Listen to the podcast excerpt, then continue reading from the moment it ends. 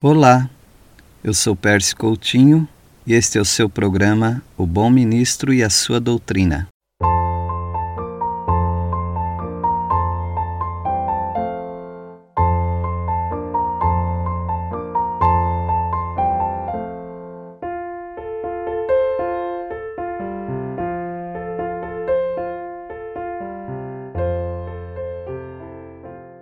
Depois da introdução, estamos prontos para iniciar o estudo do livro de Daniel. Quando a Babilônia levou os cativos de Judá para, para sua própria terra, aquele império começou pelas pessoas importantes e de capacidade que havia em Israel. Nessa leva de jovens talentosos, nós temos Daniel e os seus amigos levados ali para a Babilônia. O que é impressionante na história que se segue é o modo como Deus chamou a atenção dos babilônios através de quatro jovens. A palavra de Deus diz em Daniel 1:4, jovens sem nenhum defeito, de boa aparência, instruídos em toda sabedoria, doutos em ciência, versados no conhecimento, e que fossem competentes para assistirem no palácio do rei e lhes ensinasse a cultura e a língua dos caldeus. É verdade que a integridade que fala aqui é integridade física, ou seja, sem defeito algum. Mas o rei não aceitaria jovens perfeitos fisicamente, mas sem aquela, aquela habilidade intelectual sem a presença marcante de espírito. Então era um conjunto, deveriam ser jovens que impressionassem tanto pelo físico quanto pela inteligência. E também pela presença de espírito, ou seja, pessoas determinadas, pessoas que tinham uma presença diante das pessoas é, que não que não ficavam intimidadas, ou seja, jovens proativos. Hoje é uma forte tendência entre os jovens, rapazes e até entre moças para ter um físico forte e musculoso. Por isso malham, por isso vão nas academias. Moças musculosas é o novo padrão de beleza entre os jovens. Mas os jovens deveriam se preocupar em se preparar intelectualmente, e principalmente com intelecto que alcance as verdades bíblicas. Nós precisamos cuidar do nosso físico, sem dúvida nenhuma. Inclusive, nós precisamos fazer com que os nossos músculos, músculos dos braços, das costas, das pernas, do pescoço, esses músculos estejam prontos para aguentar o nosso esqueleto, não é mesmo? Então, eu já sou uma pessoa que já não sou tão jovem e eu preciso me exercitar, fazer meus alongamentos, levantar alguns pesos, porque eu preciso desse dessa musculatura acompanhando o esqueleto em pé. Então, nada de errado. Por favor, os jovens não entendam que eu sou contra os exercícios e musculação. No entanto, você precisa dosar tudo isso com o preparo intelectual. E o preparo intelectual diante da palavra de Deus é algo bem aprazível, ou seja, dá muito prazer ver um jovem que tem inteligência suficiente para discutir qualquer assunto, mas que ele não deixe fora da agenda dos estudos dele a palavra de Deus.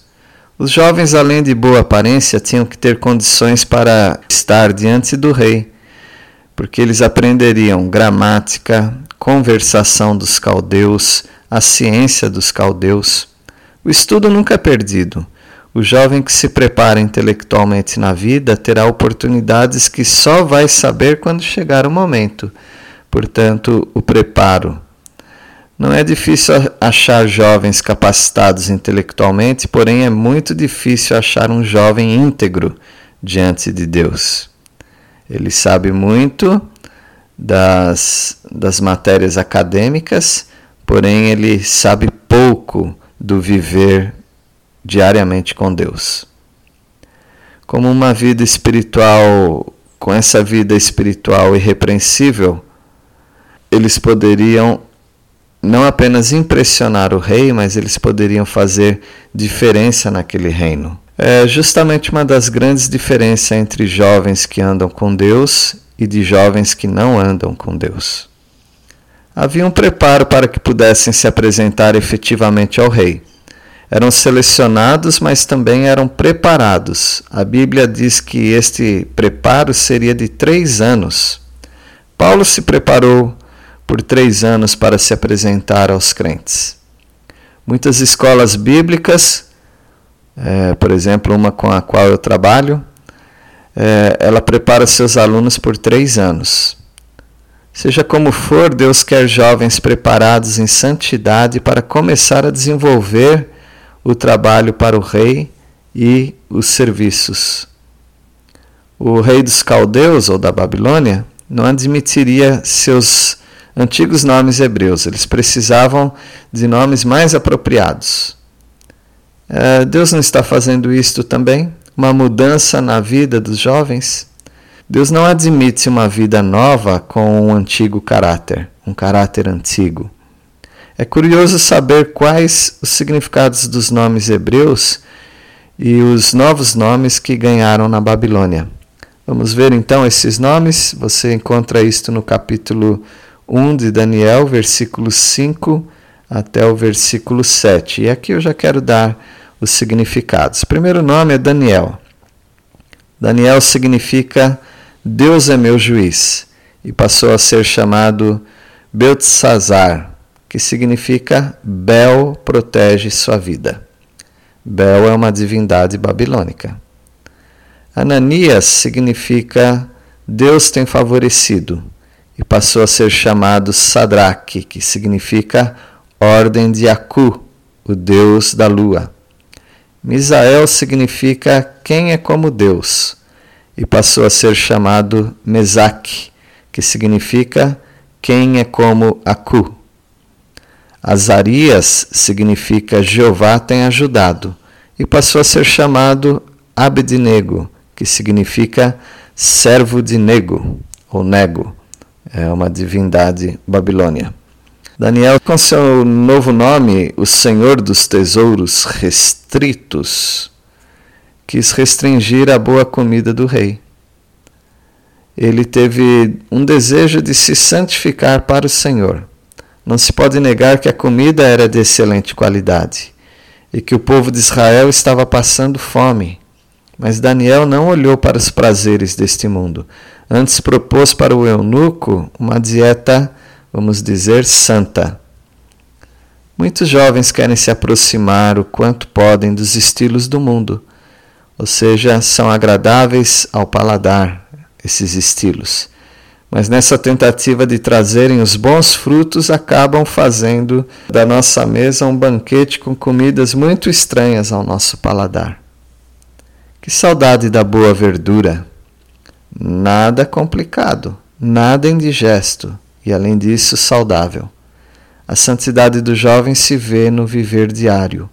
A pureza sexual faz o jovem que anda com Deus diferente dos demais que estão por aí naufragando diante do apelo sexual intenso. No versículo 8 diz: Resolveu Daniel firmemente não se contaminar ou não contaminar-se com as finas iguarias do rei, nem com o vinho que ele bebia. Então pediu ao chefe dos eunucos que lhe permitisse não contaminar-se. Ah, eu gostaria de falar um pouco a respeito da, de comer verdura e não comer proteína animal. É, eu tenho que crer que Deus controlou o metabolismo de, de Daniel e seus amigos para que, comendo apenas as, as comidas sem, ah, sem aqueles banquetes, sem aquelas carnes e tudo mais, Daniel e os seus amigos teriam um físico privilegiado, ah, uma saúde boa. Uh, porém, se você quer fazer algum tipo de dieta vegetariana, alguns estão até partindo para aquele lado dos veganos, algo ultra restrito. Você deveria primeiro consultar um médico se você deve fazer isso. E nós precisamos, a partir de Gênesis capítulo 9, Deus deixou bem claro que o ser humano precisa de proteína animal.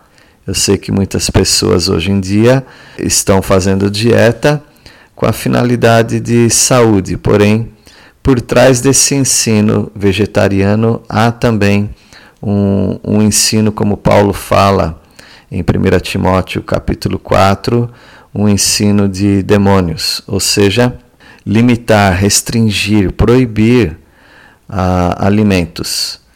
Tudo feito com ação de graças, em súplica a Deus, aquilo faz bem. Portanto, Deus não proibiu a carne. Pessoas que não querem comer carne por motivos religiosos precisam pensar bem se elas estão fazendo o correto. Nós sabemos que muitas seitas impedem as pessoas de comerem proteína animal e várias outras restrições. Agora, evidentemente que as pessoas querem, as seitas querem manter pessoas com a mente fraca, pessoas enfraquecidas, debilitadas, quem sabe anêmicas, e assim elas podem colocar dentro da cabeça das pessoas muito mais doutrinas falsas. Então eu não estou colocando nenhuma regra, no entanto, você precisa diante de Deus saber aquilo que é correto. Usar Daniel e os seus amigos como uma base de dieta alimentar é muito perigoso, porque a dieta alimentar dos hebreus consistia, dentre outras coisas, de proteína animal. Sempre eles tinham proteína animal. Alguns jovens não aceitam ser examinados, acham que suas vidas não interessam a ninguém, senão a eles apenas. Isto, no mínimo, é um orgulho, não é? Pois todos nós estamos sujeitos ao exame das outras pessoas. Só assim aparecem os aprovados e os reprovados. Mas não se deixar ser examinado pode esconder algo mais sério do que um orgulho disfarçado. Pode ser um pecado encoberto. O pecado encoberto destrói as forças do jovem. Daniel teve uma vida aberta e sincera diante de Deus e também diante dos homens. Por isso, a palavra de Deus diz no versículo 9: Deus concedeu a Daniel misericórdia e compreensão da parte do chefe dos eunucos. Daniel propôs um teste de 10 dias, com uma dieta bem familiar a ele. Daniel tinha tanta certeza de que estava fal... É, daquilo que ele estava falando, que até limitou um tempo e deu a sua palavra. Os jovens que andam com Deus também se deixam ser examinados. Que desafio se jovens resolvessem aplicar os princípios da palavra de Deus por dez dias.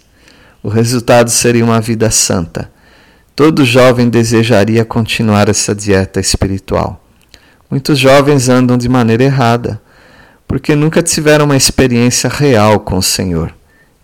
Isso faria muita diferença para eles. Portanto, nós temos na vida de Daniel e seus amigos um grande desafio: o desafio de santificar-se para o Senhor.